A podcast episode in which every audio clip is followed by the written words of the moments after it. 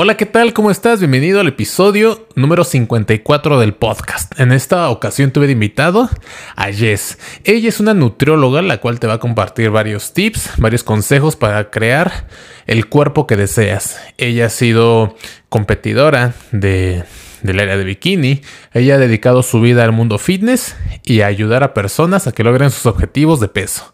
Si te interesa este episodio en donde hablamos acerca de alimentos, de emociones, de rutinas de ejercicio, adelante. Esto te interesa. 3, 2, 1. Hola, ¿qué tal? Bienvenidos, bienvenidas una vez más a otro episodio de su podcast favorito, Un rato con Honorato. Y el día de hoy tengo una invitada muy especial. Y es Jess, ¿cómo estás? Hola, hola Luis, qué gusto vernos de nuevo después de, creo que antes de pandemia, ya tiene muchísimo, muchísimo tiempo, qué bueno que me hayas invitado a tu podcast, me da mucho, me da mucho gusto verte de nuevo y gracias por la invitación. A ti, gracias por invitar, cara, y tenía tantos años insistiendo, insistiendo, insistiendo, tocando la puerta para que, vinieras. Me decía, ay, o sea, si voy, o sea, ¿qué voy a decir? Como todos, ¿no? De que, qué voy a decir o qué onda, pero pero qué gusto estar aquí. Pues es solo una, una charla entre amigos, ¿ok? ¿Y cómo te ha ido desde la pandemia? Justo, precisamente, ¿cómo te ha ido desde la pandemia? ¿Como cuatro años, más o menos? Sí, pues bien.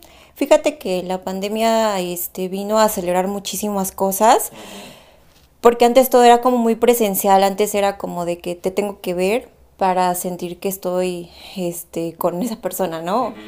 Pero ahorita la pandemia sí aceleró muchísimo las cosas, es todo más digital, todo pues en línea. Fíjate que ahorita estoy haciendo planes de alimentación en, en línea a través del Instagram y pues ahí voy. sí, soy nutrióloga. Perfecto, justo, justo te he visto eso muy activa en tus planes y tengo una duda, eh, porque obviamente te noto tanto en, lo, en la faceta de, de nutrióloga como en la vida fit. Eh, ¿Esta ahorita en enero sí es tu temporada alta? Sí, muchos ahorita con el propósito del año nuevo, sí es donde muchas personas quieren iniciar a cuidarse, a, verse y a sentirse mejor con su, con su cuerpo y, con, y en la salud más que nada, mejorar mucho la salud. Claro, sí, sí lo he notado. Creo que es como el propósito número uno de las personas. Bajar de peso, bajar de peso. En segundo lugar es como ahorrar, este, quizá dejar de fumar o el alcohol, pero el bajar de peso siempre lo he notado en ese, en ese top de, de metas. ¿Y qué tan grande es el porcentaje de las personas que se quedan o de las que abandonan los, sus propósitos? a un plan. Eh, fíjate que sí he tenido pacientes muy constantes, pero también he tenido pacientes que mis, eh, que les digo, mándame tal día tus avances, pero lo dejan pasar. Yo creo que pues también por el trabajo, por temas personales, no les das el tiempo. Y más o menos como de unas 20 personas terminan bien en el año, como unas 4 más o menos, o 5. Sí, o sea, que, o sea, personas que sí son constantes y personas que van, que, que me escriben, luego ya no y así, o sea, como que van y regresan. Ok. ¿Y a qué crees que se deba? ¿En qué punto se rompe esta motivación? Porque lo noto mucho, o sea, yo estoy el 31 de diciembre a las 11.59 de la noche viendo a las personas comiéndose sus uvas y lo noto en su mirada que quieren hacer las cosas bien, lo noto que lo desean. Pero si tanto lo desean, Tú como experta, ¿por qué crees que lo abandonan si se supone que tanto lo quieren? Yo creo que más que nada entran en, en este ambiente de que quiero eso, quiero lograr esto que me propongo, pero no, no lo ven como algo imposible y se, no sé cómo explicarte, como que no ponen tanto de su parte. Ok. ¿Crees que normalmente quieran como creen que es más sencillo de lo que en realidad es? No, no lo creen sencillo, lo creen difícil. Entonces automáticamente su mente es como, es difícil, a lo mejor no lo voy a lograr y como que se bloquean. Se bloquean más que nada en el, ¿podré o no podré? O esto siento que es como si fuera a la escuela, o es como de que me tienen que mandar ese, lo tengo que cumplir y pues para mí, no sé, es imposible. O si es posible, más que nada yo creo que es eso, o sea, de la, la, mente, la mente juega mucho en esto, o sea, tanto que te dan como un plan de alimentación, pero también tú tienes que poner de tu parte. O sea, si tú ya vas con la idea de que hay una dieta aburrido, ay, este, como no lo voy a hacer o mi trabajo me lo impide o mi o tal cosa. O sea, no tengo tiempo. Mm, yo creo que eso también influye mucho, la mentalidad en la que tú entras a, a esto de cuidarte, de alimentarte mejor, influye muchísimo. Ok. Sí, sí, sí. ¿Y, qué tips o qué herramientas tú crees que puedas compartir para que la gente que justo está iniciando eh, pueda seguir en esta, en esta meta? Porque no sé, me imagino que termina enero y muchos se van, o en febrero es cuando muchos ya están descartando. ¿O en qué, o en qué momento del año notas que ya la gente está rindiéndose? Eh, yo creo que como en mayo, más o menos, en mayo, algunos en mayo, unos en, como a mediados de julio, agosto, porque ya es como septiembre hay fiestas, ¿no? Comida, de que tengo estos eventos y todo. Y fíjate que, o sea, creo que todas las personas que quieren cuidarse no lo tienen que ver como algo difícil, o sea, para llevar un estilo de vida tiene que ser sostenible y obviamente si es sostenible lo vas a hacer todo el tiempo, o sea, tienes que que sí, organizarte, no, verlo como una dieta, o sea, no verlo como algo que tengo, que si me entregan este, este plan de alimentación, tengo que cumplirlo tal y cual, o sea, ya ahí entro yo, o sea, de nutrióloga, de yo que yo te ayudo, que tú me digas, oye, ando en tal lugar, este, ¿qué puedo pedir de la carta? O sea, ya, o sea, como darle tips, darles recomendaciones y pues ayudarlos, más que nada en elegir mejor sus alimentos. claro. ¿Es cierto que los alimentos son entre el 70 y el 80% o es falso? Sí, del avance, que cuando se te nota en el ah, cuerpo. Obviamente, si tú quieres bajar de peso, este, una, una buena alimentación te va a ayudar muchísimo. O sea, un déficit calórico, o sea, comer menos de lo que gastas. Eso sí te va a ayudar a bajar de peso, pero queremos bajar de peso saludablemente sin una descompensación en tu cuerpo. Ok. Eh, y para ti fue, porque obviamente a ti te conozco, pues lo habían platicado, vamos hace rato del gimnasio. Este, y, cuando yo llegaba a ir, siempre te veía, o sea, siempre eras tú constante, la, la que siempre estaba ahí. Eh, ¿Cómo le hiciste? O sea, justo, justo la pregunta va relacionada con el príncipe. Hay personas que lo abandonan, que lo ven difícil, que se cansan y tú sigues. Este, más que nada, mira, yo empecé a hacer ejercicio por verme bien, o sea, por sentirme bien, por sentirme segura, porque yo creo que mucha, muchos de los que entramos entramos más que nada por la inseguridad que nos causa cómo nos vemos y también entramos por eso, ¿no? Y yo entré al gimnasio porque este, decidí acompañar a una amiga porque iban a, iba a celebrar sus 15 años y es como de, ay, es que no me quiero ver este, gordita en mi vestido, ¿no? Y yo, ah, pues vamos. Y ya, o sea, desde ahí fue como de, ah, pues agarré una amiguita de, del gimnasio entré, desde ahí empecé a ir al gimnasio, pero no era constante, o sea, me fallaba mucho, o sea, no tenía conocimiento acerca de una buena alimentación, tampoco tenía el conocimiento de una buena rutina, o sea, era así como de que iba y hacía lo que se me ocurriera, pero no era constante. Entonces, todos esos tropiezos obviamente no me, no me llevaron a tener el resultado que yo buscaba, porque un día voy, un día no voy, como lo que quiero, este, no me lo tomo pues en serio, o sea, como que no tenía unos hábitos bien y por eso no tuve los mejores resultados. Eso fue como a los 15 años y bien, bien que empecé a cuidarme bien con alimentación, con una buena rutina, fue a partir de los 21. 21. Ahorita ya tengo 26 Justo iba a preguntarte, sí. dije, ¿le pregunto no le pregunto? sí, ya tengo 26 y fíjate que a partir de ahí, o sea, no lo solté, o sea, era de que voy al gimnasio, como bien y fíjate que después se vuelven unos hábitos, ya no lo ves como una dieta, lo ves como, ah, pues hago esto, una rutina, o sea, lo ves como una rutina aparte de tu día. Ok.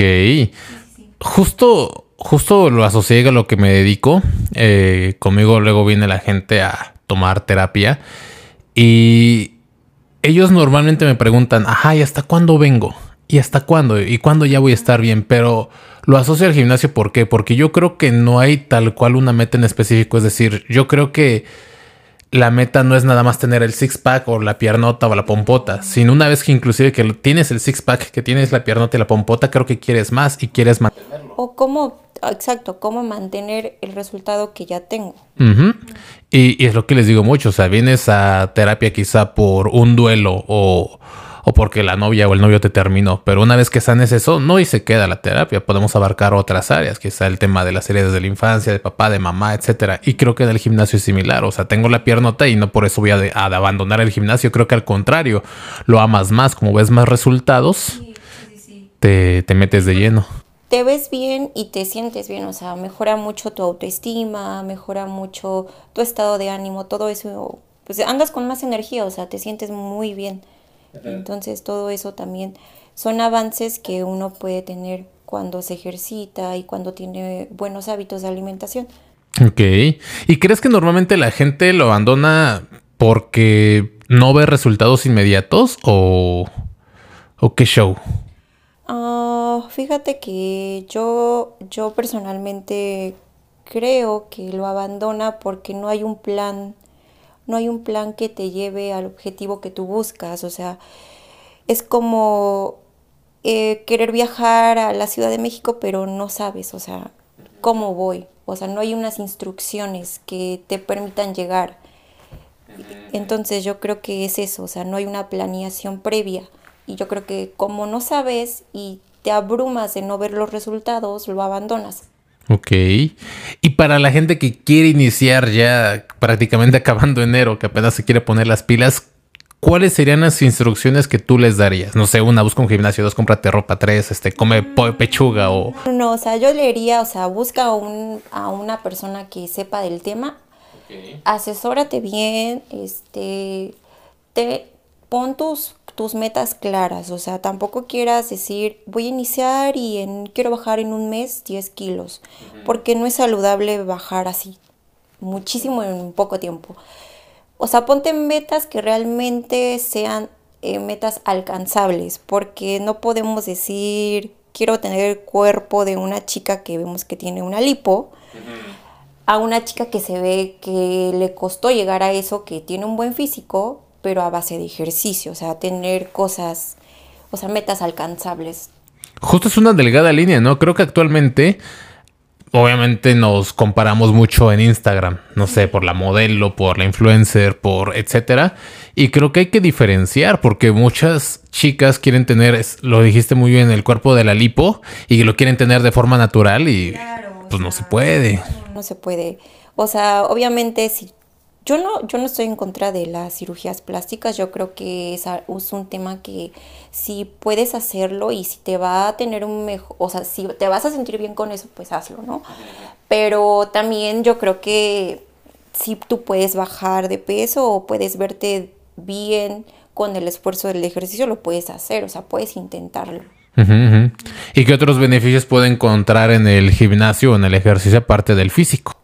Sí, bueno, la buena salud, este, tener este, o sea, yo cuando estudié me enseñaron que las, por ejemplo, las personas diabéticas, este, sí necesitan cuidarse mucho y uno de los ejercicios que les recomiendan a ellos son el ejercicio de fuerza más que nada, el ejercicio de fuerza. Y no, no solamente el, gimnasio, también puede ser ejercicio funcional.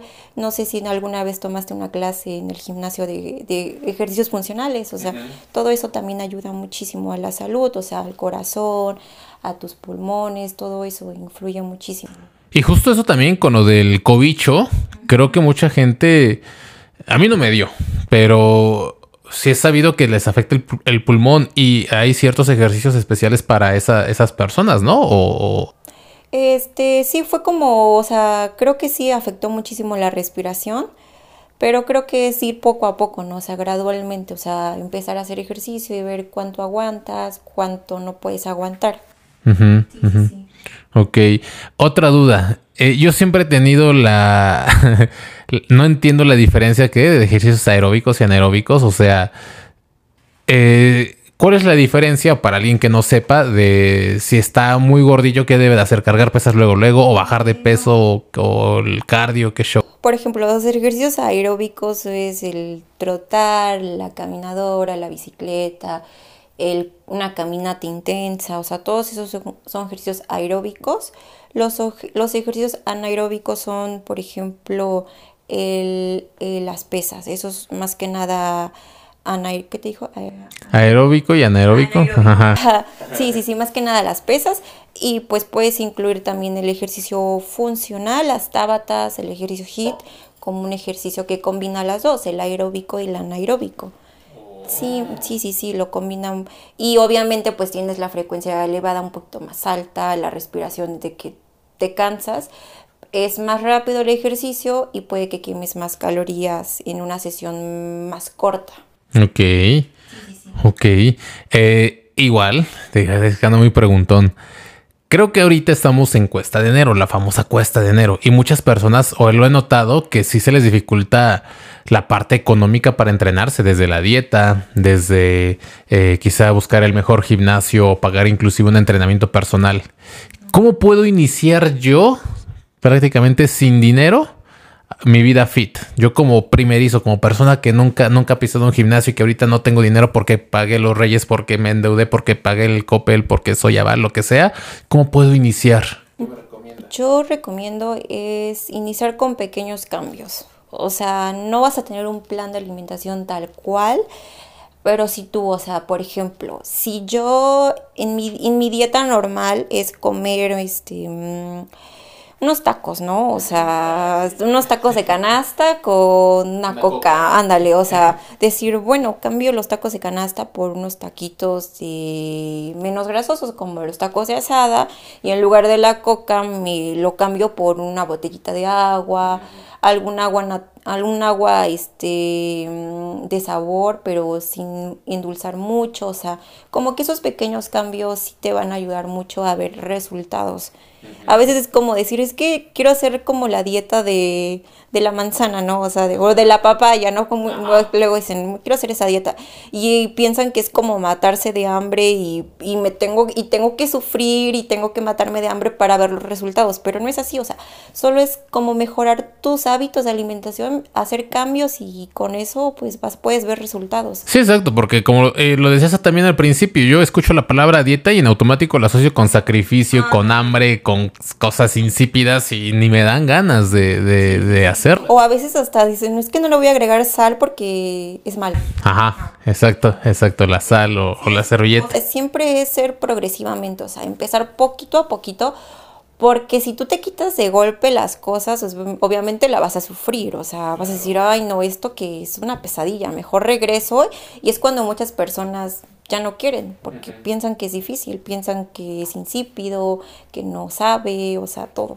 Sí, aparte, no sé, hemos estado comiendo 10, 15, 20 años lo mismo del huevito, de cofrito, este, los tacos, la coca, para quitarlo de golpe, pues creo que es muy, muy cañón. O sea, es, es ir poco a poco. Por ejemplo, si me como la pechuga empanizada, ya no comerme la empanizada, una pechuga asada con mis verduras, y, o sea, es ir variándole, no tanto como comer todo lo mismo, o sea, ir variando tu alimentación. Sí, igual cada vez que dicen dieta me imagino eh, la pechuga y el arroz, ¿no? O el atún y el arroz y los toppers. O sea, es práctico porque yo creo que te lo puedes llevar en un topper, pero pues puedes variar, o sea, si tienes mm, este, maneras de cocinar, te puedes variar tu alimentación. ¿Y, crees que la gente igual ha llegado a comer por emoción? O sea, por, por ansiedad, por depresión. claro que sí, yo, yo pienso que las emociones influyen mucho en la alimentación. Por ejemplo, en mi caso, cuando yo me siento triste es como de, ay, se me antojan cosas dulces. Y quiero comerme cosas dulces. Sí, sí es, sí es. Quiero comer, quiero comer galletas. Más que nada, como que yo asocio mi tristeza con quiero un pan dulce. Sí, sí, sí. O soy más dulcera. Y yo, y, y he platicado con amigas o amigos y me dicen, no, es que yo cuando me pongo triste a mí se me no se me antoja nada, o sea, no quiero comer. Yo dije, ay, yo quisiera ser como tú, no comer. También yo, a ver, cuando estoy triste, no, cuando yo estoy preocupado, fíjate que yo sí suelo a no comer. Porque inclusive cuando estoy enfermo, yo como. Y hasta dicen, ni parece enfermo, el que está enfermo no come. Pero yo sí, me vale. Sí, totalmente. ¿Y cuáles consideras que son las emociones que más llevan a engordar a la gente o que más las hace comer por, por, eh, para la redundancia emocional? Ah, yo creo que más la tristeza, ¿no? O la, o el estrés también. Sí, cierto. Cuando uno está estresado, quiere andar picando o que los cacahuates, que los, las papas fritas, o sea, todo eso. Pero también depende mucho de cada persona, ¿no? Sí. sí. Exacto, creo que cada persona es eh, distinta y, y, por ejemplo, sí, cuando estás estresado, bueno, al menos en mi caso también he notado la ansiedad, como los cacahuatitos o la botana. Sí, o las gomitas. Ok, entonces básicamente el estrés, la tristeza son emociones. Emociones. Más, yo, yo creo que más la tristeza. No sé si te ha tocado algún paciente que te comente algo de que cuando estoy triste no quiero hacer nada, solo quiero estar viendo series y comiendo. O a veces este, pasa al revés, ¿no? Que hay personas que disfrutan hacerlo y eso les gusta, es un placer. Exacto. Sí, justo, creo que es, eh, justo eso no lo había pensado. Solamente había asociado como emociones negativas, como tristeza, pero también el placer. El buscar nada más el placer. O decir, este día, o sea, trabajo toda la semana, o sea, el domingo no quiero hacer nada y quiero pedirme una pizza y ver mi serie favorita. Y no es tristeza, es porque lo quiero, me lo merezco. Y pues a veces eso pues tampoco es malo, ¿no? Es malo cuando ya lo hacemos siempre, todo, toda la semana ponlo así. Justo fíjate que sí lo he notado y creo que inclusive esto, esto, esto de comer por las emociones tiene una raíz en la niñez o desde que nacemos. ¿Por qué? Porque cuando, cuando naces, la forma de llamar a mamá, el mecanismo de defensa es el llorar. Entonces lloras y mamá te hace caso y lo primero que haces es meterte la chichi o, saber qué, qué, tienes, te, te voltea, te saca el aire y demás. Cuando vamos creciendo, eh, no sé si llamarle que es un error de la crianza, pero no sé, me caigo, estoy triste, estoy llorando. ¿Y qué es lo que hace papá y mamá? Ay, toma el dulcecito, la paleta, el alado para que ya no estés este, chillando. Lo compro. Ahí está. Y por eso mucha gente asocia la comida con el amor, con el amor de mamá, con el amor de papá. Sí, o no, o no te pasa que, por ejemplo, estás enfermo y dices, ay, se me antoja un caldo de mamá. O sea, algo calientito. Mami, te amo donde estés. o sea, se me antoja algo. Por ejemplo, yo hace poco me enfermé y dije, ay, se me antoja ¿Y quién me lo va a hacer? Pues yo. y fue como después ya, ya le, ya le llamé a mi mamá. Le dije, es que me siento enfermo y se me, se me antojó algo que tú me preparas, ¿no? Pero no estás. y me tocó hacerlo yo. Bueno, no sabe igual. Sí, no, no sabe igual. Sí, justo, pero justo. Y, también fíjate que inclusive eh, está comprobado que sobre todo los sabores eh, ultraprocesados, no sé, el azúcar refinada, chocolates, este quizá el helado, refrescos, ese tipo de sabores, una son más adictivos y dos eh, sobreestimulan el sistema nervioso. O sea, tan solo nota los niños, toman un refresco, toman nosotros café, estamos Sí, que muy llenos de energía, ¿no? Andan como pues desde que jugar y jugar y o molestar. exactamente. Entonces sí tiene que ver mucho cómo gestionas las emociones para... Sí, sí, sí. Yo creo que principalmente el azúcar, ¿no? Sí. Sí, el azúcar es uno de los ingredientes que pues vienen en casi todos los productos. Sí. Inclusive no sé si viste el mame cuando el gobierno de, de ahorita, el gobierno eh, puso las etiquetas, los sellitos, ¿no? Ah, sí, los de los tres sellos, ¿no? De... tenía sodio, esto tenía grasa, esto tenía azúcar. Sí, vivimos engañados mucho tiempo, pero sí viene mucho el azúcar. Sí, fíjate que estaba pensando mucho de que a veces nos dejamos llevar mucho por los productos de la etiqueta frontal y no estamos este revisando la etiqueta de atrás, o sea, sí. O sea, a veces podemos, o sea, por ejemplo, el producto puede decir que es saludable y muchas cosas, pero si atrás dice el primer ingrediente azúcar, ¿no? O sea, entonces, como, ay, vivo engañado, es puro marketing. Exacto. Publicidad engañosa. Exacto. De hecho, inclusive dicen que hasta Kellogg's inventó el desayuno, ¿no? Que para vender más cereal y demás. Eh, y dice, no sé. Y yo sí lo creía de pequeño, te lo juro. Yo cuando de pequeño tomaba mi calcetose, este, decía, tiene vitaminas y minerales, yo imaginaba que estaba fuerte. Pero ahora veo que es no sé qué porcentaje de azúcar. Yo, ¿qué? Sí, o igual el cereal, no sé, el, de Melvin, el Choco Crispies. Yo decía, ay, voy a crecer grande y fuerte porque estoy comiendo Choco Crispies. Y ahora me entero que es harina, azúcar. Y no inventes. Todo lo que durante años le estuve metiendo. Yo creo que sí estuvo bien para que las personas tengan una conciencia de lo que se están, lo que están consumiendo. Pero también creo que no, no debemos como verlos alimentos así de que, ah, no, eres, es como satanizarlos, ¿no? Por ejemplo, así como decir, ay, no, este tache, no, ya no me lo voy a consumir. Claro, o sea, yo siento que a la vez sí está bien, pero a la vez a veces creo que tenemos este error de que hoy soy tan así como de, no, no voy a consumir eso porque es malo. O sea, tener como un balance, o sea, yo creo que sí debemos trabajar mucho en el balance de que, por ejemplo, si me consumo un cereal, por una vez que lo hagan no me va a pasar nada, obviamente, o sea, todo, todos los problemas, las enfermedades que a lo mejor una persona tiene, es por el previo, las previas elecciones que hizo durante años. Entonces, por una vez que yo me como una hamburguesa, pues una Coca-Cola no me va a pasar nada. O sea, es como de, sí lo hice, pero mañana o a rato retomo mis, mis, mis hábitos y no pasa nada. Exacto. Es tener como un balance. Sí, exacto, porque quizá durante algún tiempo te metes demasiado, no sé, a la dieta o al régimen o al plan y se te antoja algo y no te lo comes, pero justo por no comértelo, por aguantarte las ganas, siento que se va acumulando y llega un momento en el que no puedes y explotas y te atraca y te das el atraco. atracones, yo creo que eso sí es lo, lo peor porque ya es como de que tanto me lo prohíbo a mí misma que creo que está mal hacerlo, pero cuando lo hago ya no hay, ya no hay un límite. O sea, lo hago y lo hago y lo hago y me lo como y me lo como. Y, después la culpabilidad, o sea, es un ciclo que pues, fíjate que cuando o sea, yo inicié a hacer ejercicio muy constante porque, no sé si te, te conté, pero yo competí en físico-culturismo. No me dijiste, pero vi tus historias. Ándale, yo competí en el 2019 en Bikini Fitness. Y sí fue una dieta muy estricta, obviamente, para llegar a esa condición de cuerpo y un porcentaje de grasa muy bajo, pues tengo que tener una dieta muy estricta. Entonces, ese tipo de dieta, pues no es saludable, pero es el tipo de dieta que se le da a las personas que quieren un cuerpo para competencia.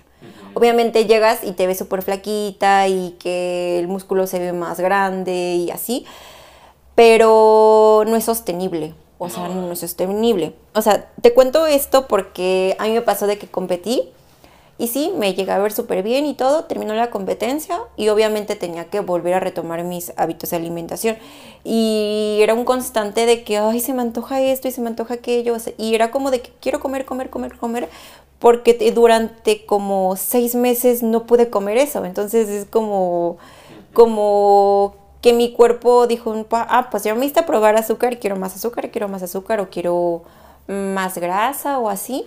Y era como una constante decirme, ay, o sea, estoy haciendo bien o estoy haciendo mal.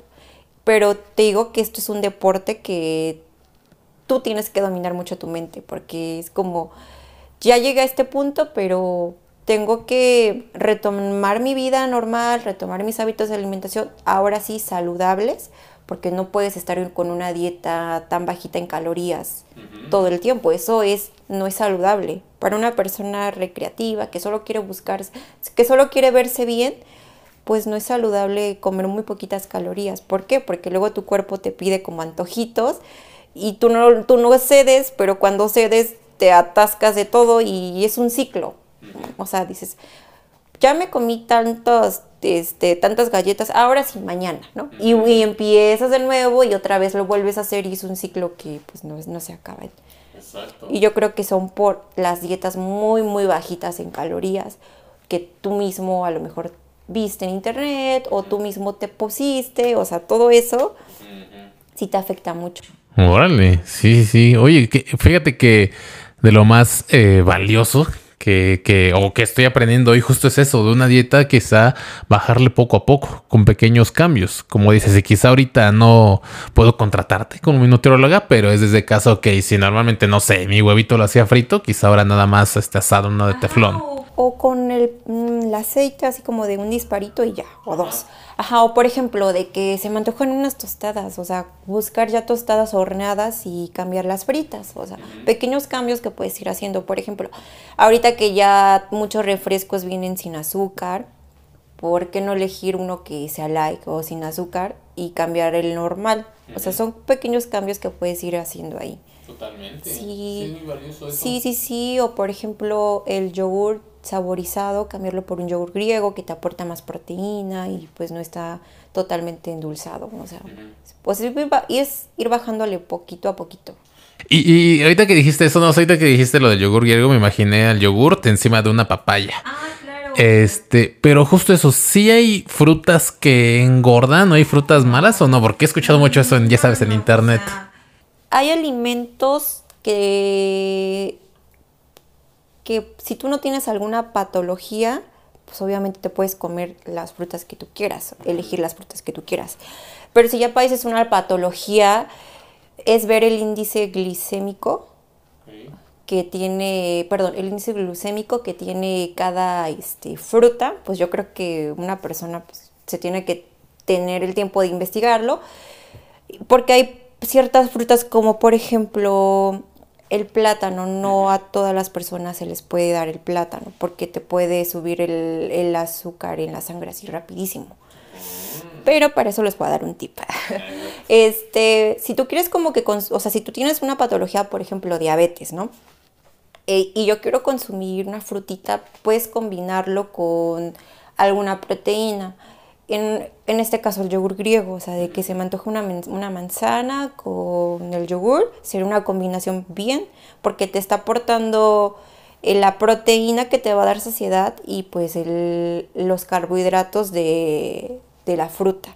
Entonces, cuando entre a tu, a tu sistema, no se va a elevar tanto la glucosa en la sangre, o sea, va a ser como un poquito, porque la proteína ya te está aportando otro nutriente en tu cuerpo.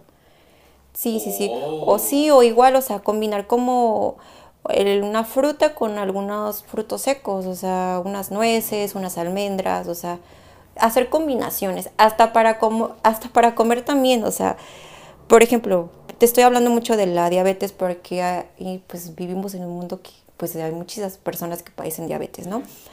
Este, hasta para comer, o sea, tienes el plato de, por ejemplo, carne, este, verduras y pasta. Primero me como las verduras porque van a hacer una función en mi cuerpo de darme esa fibra.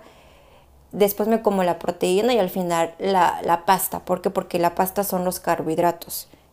Entonces todo eso, o sea, primero te comes esto y acá y en tu cuerpo entra de manera diferente y pues no te dan esos picos de, glucosa. Ah, eso no sabía. Sí, sí, sí. Órale. O sea, sí recomiendas eso de siempre la verdura, luego la proteína. que te dé la fibra y la fibra te ayuda. Ah, no, no sabía, te lo yo, yo... O lo puedes revolver completamente, pero sí, iniciar. Ok. Sí, pero es un tip muy, muy bueno. Como dices, al final puedo comer lo mismo, pero la forma de, de mezclarlo lo cambia todo. Claro. Ok, es que sí, y por ejemplo, esto también de los, es que te lo voy a preguntar lo de la papaya, porque luego veo que hay cócteles, no sé, me estoy cuidando y meto mi papaya, con mi plátano, con mi avena, con mi miel, o sea, que combinan muchas frutas y no sé si sea recomendable o no. Mm, es saludable, pero también ver la porción. Digo que no hay alimentos buenos ni malos, o sea, solo existe la porción adecuada. Por ejemplo, este, no sé si en los cócteles está llenísimo de frutas, ¿no? Y que le ponen miel, granola y un montón de cosas, o sea, es como mejor elegir como una pequeña porción de la fruta y ya no agregarle la miel, porque pues ya es mucha azúcar lo que estás consumiendo. O pues agarrarte una porción chiquita y una cucharada de miel y ya, o sea, tampoco es como bañarlo. exacto, ok. Sí, o luego me pasa que a mí me gustan mucho las ensaladas y a veces las personas dicen, ah, saludable, ensalada, ¿no? O sea, verduras. Y me he dado cuenta que a veces vamos y en la ensalada la armamos, pero la llenamos con muchísimo aderezo. Entonces termina, no termina siendo nada saludable, porque al final estamos consumiendo muchísimas calorías en una porción que podría ser saludable. Entonces yo siempre le recomiendo a mis pacientes de que si armas tu ensalada, siempre tu aderezo aparte. Ajá, ya es como que le echas un poquito, pero tampoco bañarle en exceso. O inclusive un aderezo de la forma más natural, no sé, este, una vinagreta en lugar de quizá el ranch con tu... Ok. Perfecto. ¿Y algo más que te gustaría agregar para las personas que quieren iniciar y cumplir sus propósitos de peso? Ah, pues eh, decirles que, que no lo vean como una dieta que es, restrictiva. ¿Restrictiva? Restrictiva, ¿no? Ajá, algo así, Que no lo vea de esa forma, que haga pequeños cambios en su alimentación, como ya les di algunos tips y algunas recomendaciones, o sea, de que si me gusta como el huevo con tocino en exceso, pues baja, cambiarlo como por el huevito con una pechuguita de pavo, ¿no? O sea, todo eso, o sea, pequeños cambios que te van a ayudar a tener este, una mejor salud. Sí, claro. Tal cual yo lo veo esto de la comida de la dieta como una adicción. A un adicto no le puedes quitar el alcohol de la noche a la mañana o la marihuana. Quizá la comida igual. No puedo de toda la vida que he consumido coca dejarla de la noche a la mañana. Quizá poco a poco, poco a poco, pequeños cambios que al final cuentan. Sí, claro. Y pues no verlo como algo que nada más me pongo un plan de aquí a la boda de mi prima, ¿no? O porque voy a ir a la playa. O sea, es verlo como algo que me va a ayudar a verme bien y también me va a ayudar a sentirme bien conmigo mismo. Eh, cuando te pregunten, ¿hasta cuándo va a ser la dieta? ¿Hasta cuándo quieres sentirte bien? Sí, claro. O sea, recuerda que esta es una inversión para, pues, para evitarnos a muchísimos problemas de salud en el futuro. exacto. Más allá de lo físico, también, incluye mucho de salud. Perfecto. Y sobre todo que es un estilo de vida. Ah, claro, es un estilo de vida y hacerlo, este, no, con, no digo que vas a estar motivado todo el tiempo, porque la motivación la tienes un día y al otro día igual ya ni la tienes, ¿no? Es hacer, es la constancia es la clave y la disciplina. Perfecto. Perfecto. Así que no sé, futuras cosas que vayas a hacer, en qué andas, que te contacten, cómo, qué show. Ah, o sea, me pueden contactar a mi Instagram. Aquí lo pones. Ah. y pues ahorita pues estoy en eso, estoy lanzando retos, este Estoy planeando lanzar retos cada mes o cada mes y medio. Y en este reto que, estoy que lancé ahorita, es el primero que lancé ahorita hace como dos semanas, es más que nada como para mejorar el aspecto de las piernas y los glúteos. O sea, es una rutina más enfocada para... Perfecto, igual si te lanzas a una segunda vuelta estaremos hablando de eso, piernas, glúteos para las chicas que, que eso sí, es, es lo que mucho buscan. Exacto. Perfecto. Así que, pues muchas gracias por haber escuchado este episodio. Ahí les encargo compartirlo, verlo, publicar los estados, lo que sea. Y pues a ti, sobre todo, muchas gracias, Jess, por haberte dado tu vuelta.